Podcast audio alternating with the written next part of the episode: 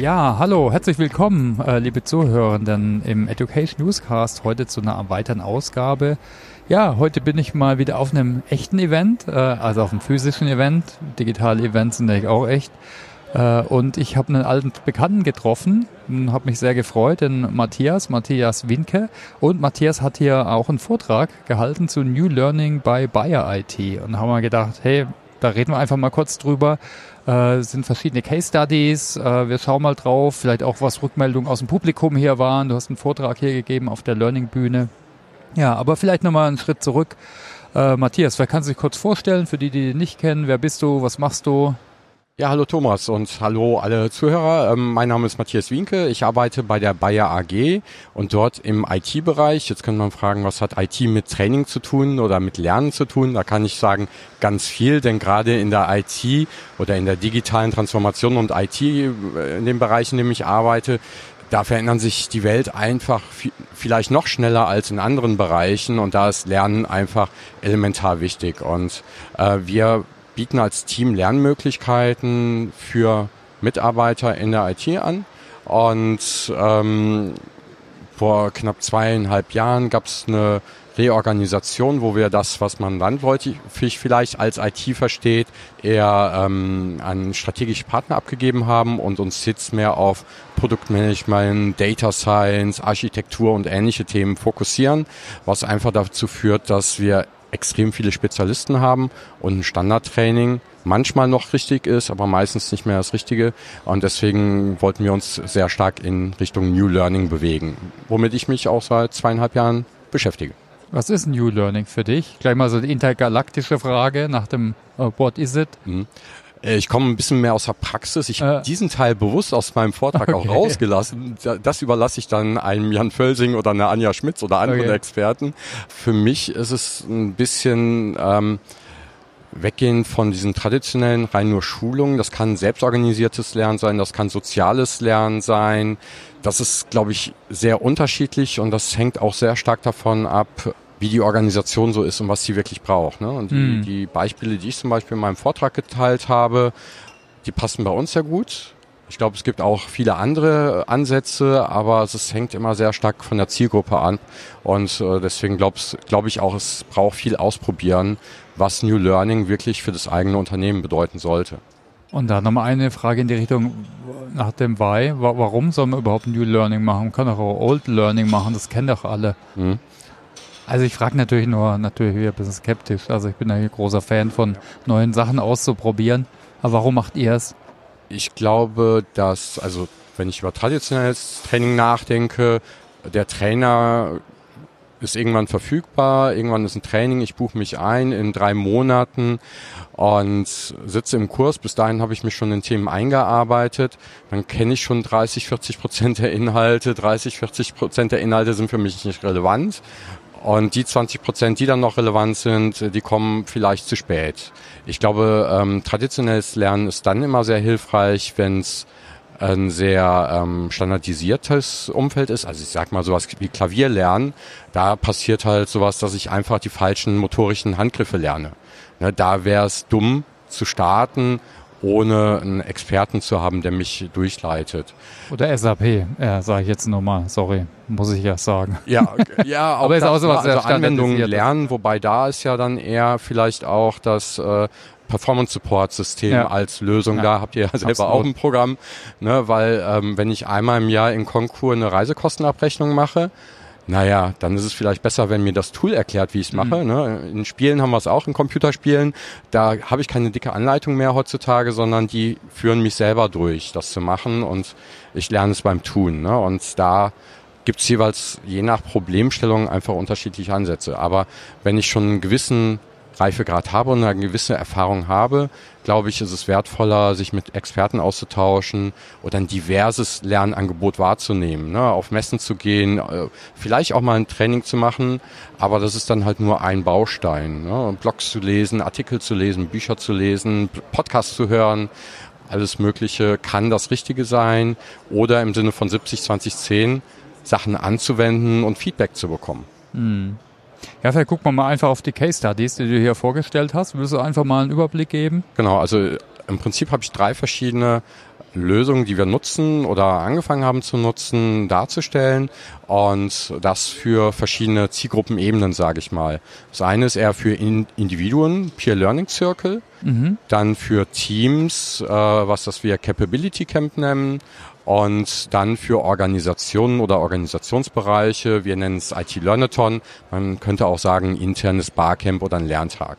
Okay, cool. Also vielleicht gucken wir alle drei mal an ja. kurz, weil es äh, immer spannend, so Beispiele zu finden. Äh, vielleicht ist es inspirierend für den einen oder die andere. Sollen wir mit dem ersten anfangen einfach? Ja, also klar. Individuum zur Organisation, passt da vielleicht? Genau. Äh, das erste, wie gesagt, Peer Learning Circle. Ähm, wer Working Out Loud oder LernOS mhm. schon kennt, wird da viele Parallelen sehen. Also es geht halt darum, dass sich Personen selber selten Zeit nehmen zum Lernen und dann ähnlich wie in einer ähm, ja, wenn ich mich zum Beispiel im Fitnesscenter anmelde, gehe ich auch nicht alleine hin. Ich melde mich alleine an, zahle dann regelmäßig dafür, aber es ist viel erfolgsversprechender, wenn ich da halt auch mit einem Freund hingehe. Ne? Und so ähnlich sehe ich das hier auch. Ich treffe mich regelmäßig mit fünf bis sieben Leuten über zwölf Wochen für jeweils eine Stunde. Es gibt Reflexionsübungen. Ich habe mir gedacht, PowerPoint-Karaoke kann auch jeder. Also Slides vorlesen ist einfacher als durch eine PDF scrollen, wie bei zum Beispiel Working Out Loud. Und äh, deswegen haben wir da relativ einfache, lernförder hoffentlich lernförderliche Übungen zur Planung, Reflexion und äh, Zieldefinition des, des eigenen Lernens definiert. Mhm. Und da können sich, wie gesagt, dann Leute treffen, die alle unterschiedliche Lernziele gemeinsam bearbeiten. Mhm. Und die Inhalte habt ihr selbst entwickelt? Tatsächlich habe ich mich ähm, bei bestehenden Rahmenwerken inspirieren lassen. Mhm. Ich habe mal so nebeneinander gelegt, was ist denn in Lernos drin, was ist in der noch frei verfügbaren ehemaligen Version von Working Out Loud drin gewesen und äh, was ist in meinem Lernjournal von Helmut Hönsch drin und habe dann gedacht, was passt davon am besten in zwölf Wochen? Na, also mhm. ich habe gar nichts gegen Working Out Loud, nutzen wir auch, aber es ist halt nicht für jedes Lernthema ideal mhm. geeignet. Und ich habe dann gedacht, was passt wirklich gut zum Lernen? Und naja, 80 Prozent der Übungen sind tatsächlich vom Helmut Hönsch aus dem Mein Lernjournal, teilweise ein bisschen abgewandelt, so dass es gut für, für Gruppen funktioniert. Und das habt ihr dann einfach zur Verfügung gestellt und Leute konnten sich dann anmelden und also das ist auch eine, interessiert mich jetzt, weil wir machen ja gerade so eine Learning Circle Experience. Wie habt ihr dann die Zuordnung und Verteilung gemacht? War das selbst organisiert oder haben sich die Leute dann, dann habt ihr die irgendwie eingeteilt? Ja, also ich habe erstmal mit einem Piloten angefangen mhm. und erstmal überlegt, mit wem kann ich starten. Habe äh, das tatsächlich bei uns selber im Team gemacht. Da war unser Chef auch mit dabei mhm. und äh, das war eine ganz interessante Reise. Und vor allem bekommt man dann sehr früh auch schon erstes Feedback und der Guide war noch nicht ganz fertig, aber ich hatte schon Teilnehmer. Das mhm. heißt, ich hatte immer fixe Liefertermine, zu denen mhm. was fertig sein musste, was den Entwicklungsprozess deutlich beschleunigt hat, glaube mhm. ich. Als nächstes habe ich ein zweites Team gefunden, was ich auch komplett durchmoderiert habe, um nochmal Live-Erfahrung zu bekommen. Das erste haben wir in Deutsch gemacht, das zweite war dann in Englisch. Da musste ich halt dann auch alles pünktlich übersetzen. Und danach war die Idee, einfach die Sachen zu veröffentlichen und zu sagen, wenn sich Teilnehmer melden, ne, über ein einfaches Formular, wo vielleicht noch die Sprache drin steht und die Zeitzone, konnten sich Personen melden und dann haben wir die Personen einfach so gematcht, wie sie zusammengekommen sind. Okay. Und äh, der Guide nochmal, war der dann eher so metamäßig oder war das ein inhaltlicher, so wie ich lerne Podcasting, ich lerne Getting Things Done? Und es, da ging es wirklich primär um die Metaebene. Das heißt, es äh, war vollkommen egal, was man lernen wollte im Prinzip. Und es waren so Übungen drin wie ein paar Reflexionen zum Thema Lernen, Lernen, so ein paar Lernhacks, die man machen kann, wenn man Lernherausforderungen hat, die man sich dann überlegt, äh, eine davon auszuwählen und auszuprobieren. Eine Übung, die ich sehr toll finde, ist ähm, ein Magazin über mein eigenes Lernziel. Also man stellt sich vor, ich habe mein Lernziel schon erreicht, irgendwann in einem Jahr, und ich darf ein ganzes Magazin über mein Lernziel veröffentlichen. Was sind die fünf Stories, die Headlines, die auf dem Titelblatt stehen. Mhm. Das bringt einen schon so in so einen Zukunftszustand und bietet einem die Möglichkeit loszulassen von dem Weg, der ja steinig ist, sondern ich bin schon in der Zukunft und da kommen halt immer ganz, ganz interessante Sachen raus. Eine Kollegin zum Beispiel hat dann gesagt, äh, sie wollte im Bereich Leadership stärker werden, ne, was meine Mitarbeiter jetzt über mich sagen. Na, da kam es ihr erst als Idee, naja, vielleicht sollte ich mal vorher und nachher mit meinen Kolleginnen und Kolleginnen sprechen oder Mitarbeiterinnen. Mhm. Und wie war so die Rückmeldung bis jetzt? Ähm, alle waren, die dabei waren, waren ziemlich äh, begeistert, fanden es gut. Sie wollten es nicht nochmal unbedingt dasselbe machen, haben sehr positives Feedback geteilt, haben das auch teilweise dann in Social Media bei uns intern und so veröffentlicht. Also alle, die dabei waren, fanden es gut. Was ich aber gemerkt habe, und das war so ein Lessons Learned, ist, mhm.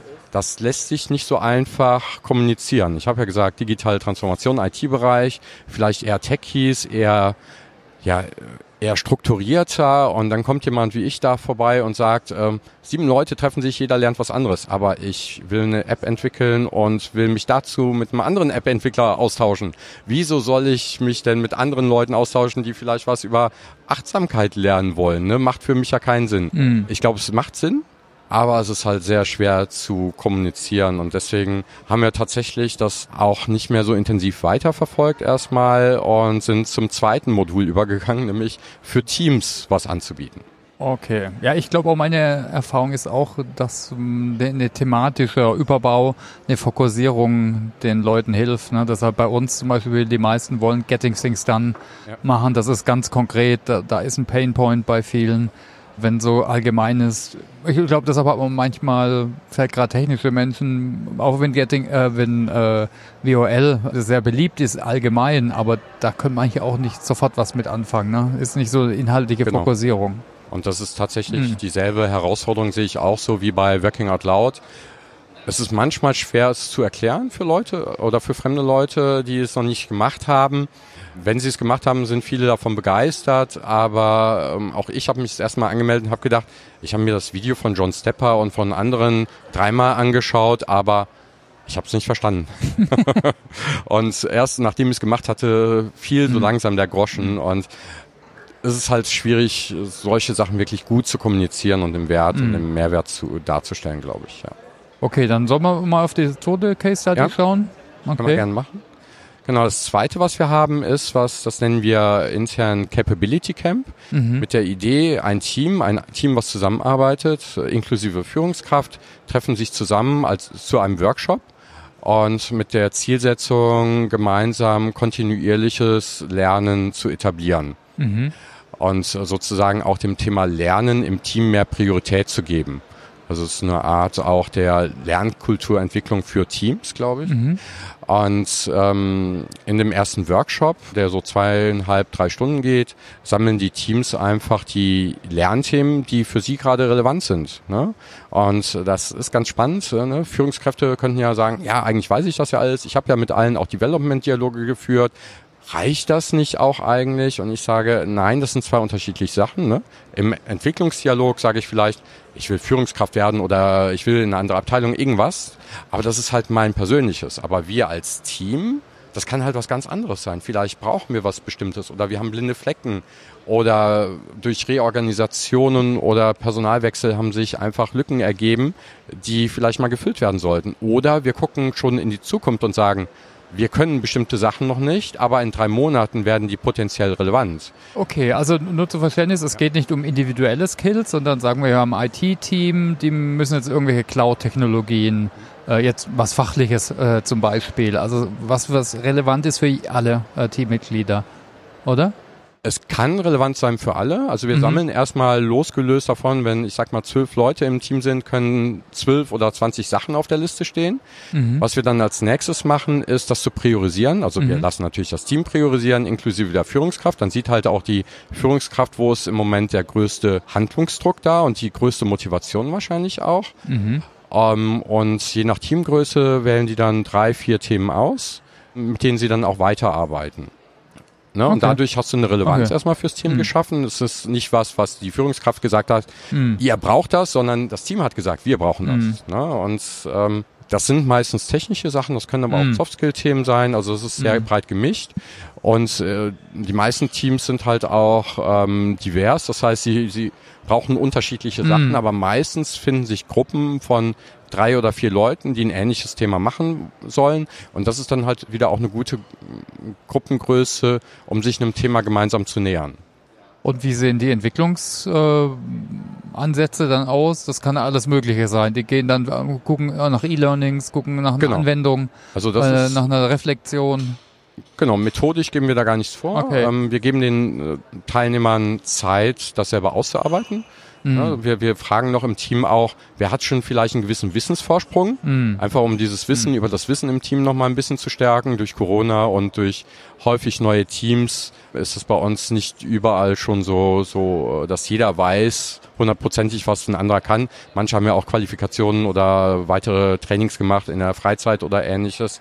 Und ähm, danach gehen sie selber in Breakouts und sollen sich überlegen, was ist wirklich ein Lernziel dahinter? Mhm. Und dann nicht nach Blumen, sondern einfach in eigenen Worten formuliert und äh, was könnten Maßnahmen sein, um dieses Lernziel zu erreichen. Mhm. Ähm, wir beraten danach nochmal oder geben nochmal Hinweise, wo es vielleicht Inhalte oder, oder weitere Lernmöglichkeiten gibt. Aber ich bin der Überzeugung, dass die Lerner Experten für ihr Problem sind. Mhm. Und damit sind sie auch eher Experten für die Lösung, ähnlich wie beim Coaching. Mhm. Beziehungsweise, wenn sie es noch nicht sind, glaube ich daran, dass mittelfristig jeder ein besserer Lerner werden muss. Mhm. Und äh, deswegen ist es gut, wenn sie da selber sich Lernpläne entwickeln, die sie vielleicht nochmal optimieren mit der Zeit und ob das dann nur LinkedIn Learning Kurse sind mhm. oder ob das ein Live-Training ist oder einfach nur einen nächsten äh, Termin mit einem Lieferanten vorbereiten, wo man mal ein, andere, ähm, ein anderes Feedback dem Lieferanten gibt. Ne, alles ist erlaubt ähm, und es gibt auch im Lernen halt kein richtig und falsch, glaube ich. Mhm. Ja, und wie war da die Rückmeldung so? Da ist die Rückmeldung da durchaus positiv. Mhm. Ähm, wir haben, glaube ich, mittlerweile mehr als 50 Teams damit okay. ähm, cool. ähm, beglückt sozusagen. Ähm, und ist auch relativ greifbar, ne? Also genau, es ist halt und vor allem in drei Stunden kommen sie mit einem Plan raus. Sie haben Transparenz darüber, was mhm. sie da braucht. Und wenn man es äh, mit anderen Maßnahmen vergleicht, ne, ist es halt wirklich das Problem angegangen, was, was sie selber auch vorher definiert haben. Es ist recht kurzweilig gestaltet, ist halt nicht zu, zu akademisch, sage ich mhm. mal. Und wie gesagt, sie haben einen klaren Plan. Der, die Führungskraft sagt vorher, warum es wichtig ist, sich Zeit dafür zu nehmen. Und äh, ja, wie gesagt, es kommt fast immer gut an. Es gibt immer mal Teams, die halt andere Herausforderungen haben und lernen gerade nicht, dass die größte Herausforderung ist. Da funktioniert so ein Workshop dann halt gerade nicht. Hm, wenn die zu stark im Hamsterrad operativ genau, rennen und keine Zeit haben. Drei, drei ähm, Ausschreibungen laufen, hm. Personalknappheit herrscht, die, hm. die Kollegen überlastet sind. Und dann kommt noch Matthias Wienke vorbei und sagt denen, und jetzt sollt ihr noch über Lernen nachdenken. Dann denken die sich, ja wann denn? Ich habe auch noch hm. irgendwann ein Privatleben. Ne? Das, das funktioniert halt nicht. Genau. Okay, dann ein bisschen was dazu sagen, was soll man zum dritten ja. Thema gucken? Was, es gibt ja. noch zwei Aspekte, die dabei, ja. glaube ich, wichtig sind. Und zwar, ähm, wer schon mal bei einem Workshop war, kennt das. Ne? Im Workshop ist die Energie groß und danach geht mhm. man zurück und dann überholt einen der Arbeitsalltag und alles bleibt liegen und geht vergessen. Das heißt, ich glaube, es ist nochmal eine Empfehlung, auch jemanden im Team zu benennen, der sich darum kümmert, dass Lernen stattfindet. Man könnte ihn äh, sowas wie ein Scrum Master, äh, Scrum Master des Lernens nennen. Mhm. Das kann auch die Führungskraft sein, aber jemand muss dem Lernen eine Stimme geben, glaube ich. Und ein zweiter Aspekt ist, wir machen noch einen Follow-up-Workshop nach acht bis zehn Wochen. Wir sollen sich mhm. Ziele oder zumindest Meilensteine für acht bis zehn Wochen setzen, so dass es auch erreichbare Ziele sind. Und ähm, das ist, glaube ich, auch nochmal ganz wichtig, weil spätestens kurz davor werden die äh, Leute ja dann nochmal aktiv und erinnern sich an ihre Lernthemen. Finden die alle statt, die, die Follow-up-Workshops? ich hätte jetzt was gesagt, kein Kommentar. ähm, wir haben sie am Anfang, ich sag mal, wir haben sie am Anfang nicht direkt mit eingeplant und sind den Leuten hinter, nachher hinterhergelaufen. Mittlerweile planen wir die Termine direkt mit ein, so dass sie schon im Kalender stehen und dann ist es einfacher. Also das wäre so ein Lessons learned. Man muss darauf achten, dass sie frühzeitig drin stehen, mhm. weil ansonsten ist manchmal die Arbeitslast einfach wichtiger und dann geht sowas hinten runter. Und wenn dann nachher mehr als äh, 15, 20 Wochen oder so ins Lande gezogen sind, dann sind die Lernthemen vielleicht auch gar nicht mehr die richtigen mhm. und dann darüber zu reflektieren. Aber so eine Retro macht wirklich Sinn und auch wenn nichts erreicht worden ist, ist es ja ein Learning. Dann weiß man, wir müssen es anders angehen oder es funktioniert bei uns nicht. Meist, meistens muss man es halt einfach wahrscheinlich anders angehen. Mhm. Okay, spannend. Gut, gucken wir dann auf Punkt 3. Genau, der dritte Punkt ist, Lernen für Organisationen anzubieten mhm. oder für Organisationsbereiche. Bei uns mhm. ist es ja in Anführungszeichen nur die IT. Und ähm, der Lasso Bock hat mal ein schönes Zitat geschrieben, die besten Trainer arbeiten bereits für uns. Und das sicherlich nicht im didaktischen Sinne, sondern das sind die Leute, die unseren Kontext am besten kennen. Ja, also wie wir, wie SAP funktioniert, ne, das kaufe ich mir am besten bei SAP ein, weil ihr die Experten dafür seid. Ja, bitte. Alle zuhören. Aber Danke. wie wir bestimmte Sachen konfiguriert haben oder wel welche Schnittstellen wo existieren oder wie ich bestimmte Reports fahre, weil wir vielleicht irgendwas speziell konfiguriert haben. Ne? Na, da kann ich mir auch jemanden bei SAP einkaufen, den muss ich aber erstmal alles im Detail erklären wahrscheinlich. Ne? Also bei solchen Spezialfällen, bei internen Details, ist es einfach hilfreich, auch die, das interne Wissen zu wertschätzen und zu nutzen. Ne? Mhm. Ne? Und ähm, vom Format her, wer das die Corporate Learning Community oder die Corporate Learning Camps kennt, kennt halt das Barcamp-Format. Das ist ähm, vielleicht leicht abgewandelt. Also Simon Dückert würde jetzt sagen, das ist kein richtiges Barcamp, aber so geht in die Richtung eines Barcamps. Ähm, dadurch, dass wir global sind, machen wir das nur in drei Stunden, aber dann in zwei Zeitzonen. Also am selben Tag zwei Barcamps mit jeweils drei Stunden. Und äh, das ist so formatiert oder hat das Format, dass jeder halt Sessions anbieten darf. Wir haben mhm. zwei Sessionblöcke, a 40 Minuten, okay. mit bis zu acht Sessions parallel. Und das läuft alles äh, online, also virtuell ab, in Teams. Und wie gesagt, jedes Thema ist willkommen. Habt ihr so äh, über Themen, äh, ähm, so Mottos oder so? Bisher oder hatten wir das frei? nicht. Wir okay. hatten bisher gesagt, äh, wenn ich jetzt sage, wir machen nur was zum Thema Cloud, dann hänge ich ja autom oder schließe ich automatisch einen ganzen Teil der Organisation aus, mhm. wie das, die das vielleicht nicht relevant ist. Oder mache ich nur das Thema SAP, ist halt nur der Bereich relevant, ist nur für den Bereich relevant, die mit SAP arbeiten oder ähm, für SAP bei uns intern verantwortlich sind. Ne? Und dadurch ähm, habe ich die ersten Camps so gemacht oder die Learnatons, so nennen wir sie intern, haben wir so gemacht, dass sie nicht themenspezifisch sind. Das nächste wird jetzt aber wahrscheinlich themenspezifisch sein. Zu was, darf ich? Äh, äh, der Titel heißt Wendepunkte, beziehungsweise mhm. auf Englisch dann Pivotal Moments. Geht eher so um auch Karriereentwicklung, wie, wie sind da so Themen. Mhm. Äh, aber auch da wieder, der Rahmen wird so gestrickt sein, aber inhaltlich kann es ja auch sein, ne, ähm, mit Success Factors Einführung war vielleicht auch ein Pivotal Moment für uns. Ne? Also man kann ja das auch wieder auf viele Themen übermünzen, aber wir haben halt ähm, auf jeden Fall auch in der Eröffnung einen ähm, Vertreter aus dem Management, aus der IT dabei, einfach um so ein Thema auch zu legitimieren, dass man da hinkommen darf. Ne? So ein Barcamp ist ja erstmal theoretisch ohne Inhalt. Ne? Mhm. Melde ich mich dann zu einer Veranstaltung an ohne Inhalt? Und wo wir auch von einem typischen Barcamp-Gedanken abweichen, ist der Abschluss. Daniel Kahnemann hat irgendwann mal geschrieben, ne, was in Erinnerung bleibt, ist so der Anfang von der Veranstaltung und, da, mhm. der, und der Abschluss, ähnlich wie bei einer Zahnarztbehandlung. Ne, Wenn es am Ende nicht so schlimm weh tut, ist es gar nicht so schlimm und die Dauer ist gar nicht so schlimm, sondern eigentlich muss es am Ende okay sein und dann hält man es auch gar nicht so negativ in Erinnerung. Deswegen wollte ich mir das Ende auch nicht aus der Hand geben, äh, nehmen lassen und habe das, äh, das Ende dann meistens mit einer Keynote gespickt, Ach so, die okay. ich dann extern eingekauft habe, damit ich weiß, da bleiben die Leute auch da. Ne? Klassisch okay. macht man am, am Barcamp-Ende ja so ein Share-out, so ein, zwei Minuten aus jeder Session. Das finde ich als Veranstalter interessant, aber da sind häufig nicht mehr so viele Teilnehmer, weil das nicht für alle das Interessanteste ist, glaube ich. Und deswegen haben wir das mal ausprobiert. Macht da so eine Session-Doku dann? Selbst organisiert hätte ich gesagt. Mhm. Ähm, ich sag mal, der traditionelle Mitarbeiter nutzt vermutlich gerne PowerPoint, um was zu teilen. Ne? Das sind hm, halt nicht Hätte jetzt auch aufbereite, gefragt, ja. aufbereitete Sessions. Wir ja. haben so einen Plan, wo drin steht, was man machen könnte in Sessions. Okay. Ne? Sprechen auch schon mal mit ein, zwei Leuten das äh, detaillierter durch.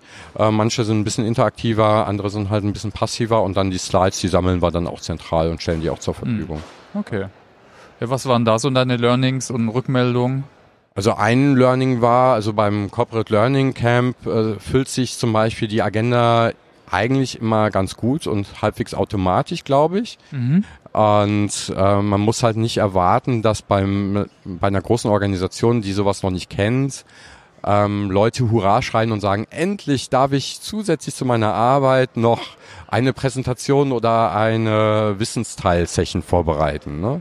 Das, das waren so, so, war so eins der größten Learnings, womit ich aber auch gerechnet habe. Mhm. Das heißt, es ist halt auch wissen, was es so im Unternehmen gibt, was angeboten wird, was interessant sein könnte für die Leute und mit äh, Experten reden oder mit Leuten reden, die potenziell interessante Themen haben.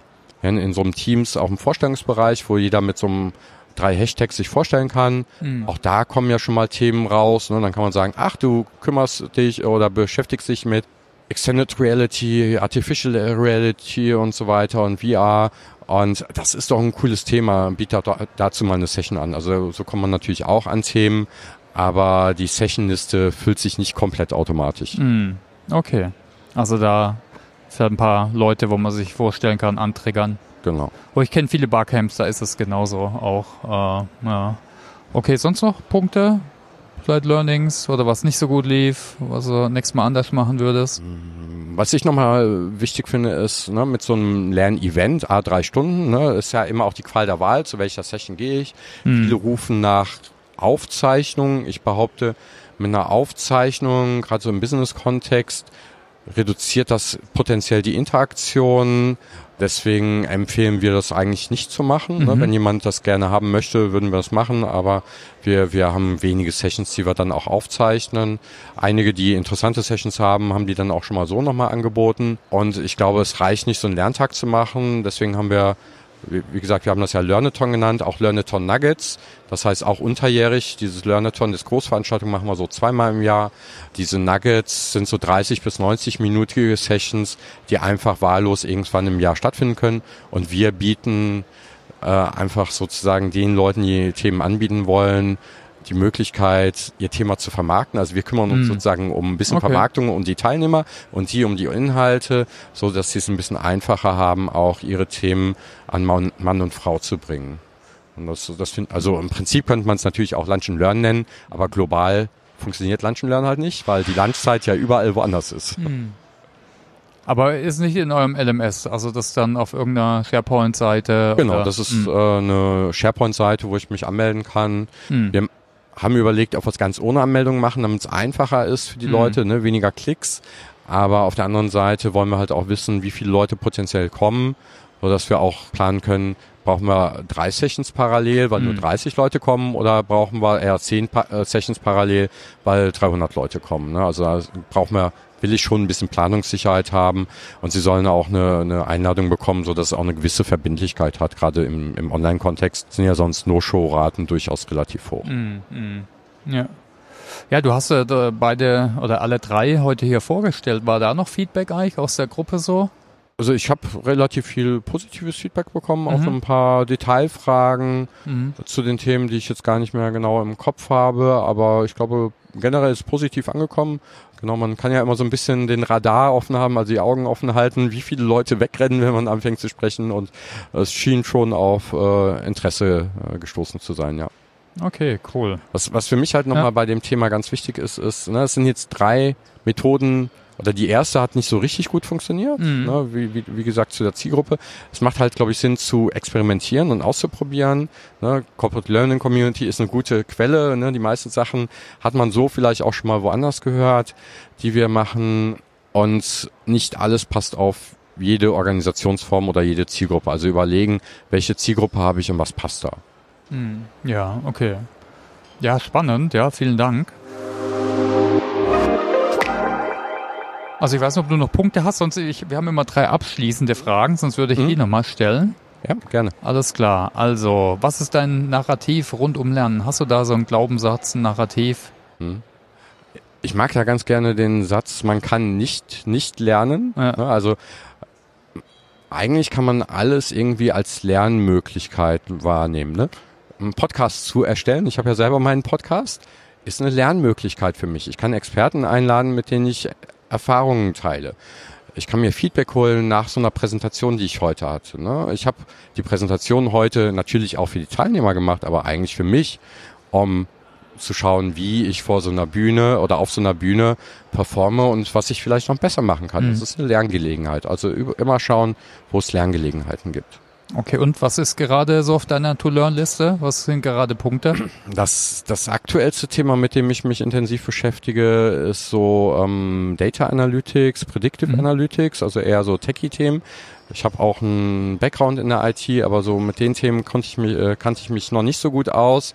Da habe ich einen sehr intensiven Kurs gemacht, weil wir uns jetzt auch mehr mit äh, so Themen wie strategischem Workforce Management, People Analytics beschäftigen, auch so Dashboarding mit Power BI und so weiter sind so Themen, mit denen ich mich im Moment intensiv beschäftige. Und was Coursera oder irgendwas habe ich auf LinkedIn gesehen oder was ähnliches? Irgend so eine ähm, Online-Plattform? Ja, ich habe zwei Udacity-Kurse dazu gemacht, die okay. noch ein bisschen intensiver reingehen als mhm. Coursera-Kurs. Die haben so einen Umfang von 120 bis 160 Stunden. Also das geht schon okay. ins Eingemachte. Und man muss auch Projekte abgeben, die dann okay. ähm, äh, bewertet werden und wo man personalisiertes Feedback bekommt. Also das ist schon nicht ganz ohne, ja. Okay, danke. Ja, und als letzte Frage, wie hältst du dich selbst up to date? Du hast ja schon deinen Podcast erwähnt, das ist genau. eine Quelle, den Lern Explorer Podcast, den verlinken wir natürlich in den Show Notes. Äh, hast du sonst noch, ja, oder wie, wie hältst du dich sonst hm. up to date? Ja. Also zum einen höre ich selber auch Podcasts, ne? Also mhm. SAP Education Newscast brauche ich jetzt, nee, den Education Newscast. Genau, ohne SAP. Brauche ich jetzt äh, nicht zu erwähnen, ne? den hören, hören die Hörer ja jetzt schon. Ähm, es gibt noch diverse andere ganz gute Podcasts zu dem Thema. Mhm. Das ist eine Sache. Ich, in der letzten Zeit lese ich auch sehr viel. Ne, verschiedene Bücher zum Thema, aber auch bewusst mittlerweile viele Bücher außerhalb des Lernkontexts, weil sich sonst einfach zu viele Themen wiederholen. Ja. Und ähm, was waren die letzten zwei, drei, die du, die, wo du echt was mitgenommen hast? Aktuell lese ich Creativity Inc. über, das ist die von Pixar, die, mhm. die Erfolgsgeschichte sozusagen, das ist ganz spannend. Dann habe ich Snow Crash gelesen. Das ist jetzt kein Businessbuch, sondern aber das erste Buch, wo sozusagen mhm. das Metaverse dargestellt worden ist. Eine klare Nicht-Leseempfehlung. Aber es gibt einen guten Podcast dazu, der erklärt, warum dieses Buch okay. einfach nicht gut ist. okay. ähm, den, den können wir vielleicht verlinken. Ich habe von Daniel Coyle ähm, was zum Thema Unternehmenskultur, den Link müsste ich nachliefern, mhm. äh, gelesen. Das fand ich ganz schön und praktisch orientiert auch, so wie, wie gute Unternehmenskultur funktionieren kann. Und da steht halt auch was zum Thema Lernen indirekt drin. Ähm, Laszlo Bock finde ich richtig gut. Äh, Wer Cools, der ist leider von 2013, aber wo er den, den HR-Bereich sozusagen in, in Google neu aufgebaut hat. Da sind auch für Learning viele Inspirationen drin, finde ich. Und ja, das sind so ein paar Sachen, die mir spontan einfallen. Okay, cool, spannend. Ja, die, die Links, da, da reden wir nochmal drüber, ne? dann ja. liefern die alle nach, die findet ihr alle in den Show Notes. Dann sollen wir einen Deckel drauf machen. Ja, dann ganz herzlichen Dank. War toll, dass wir uns hier getroffen haben. Und äh, ich denke, ihr, ihr, konntet alles, alle was mitnehmen. Ich finde so Beispiele immer super spannend und inspirierend. Äh, genau, Feedback freuen wir uns drüber auf LinkedIn und, äh, und Twitter. Dann wünschen wir euch allen noch eine schöne weitere Lernwoche. Und äh, ja, herzlichen Dank nochmal, Matthias. Ja, danke, Thomas, dass ich bei einem meiner Lieblingspodcasts dabei sein durfte. Und danke, es freut mich. Okay, ciao, ciao. Ciao.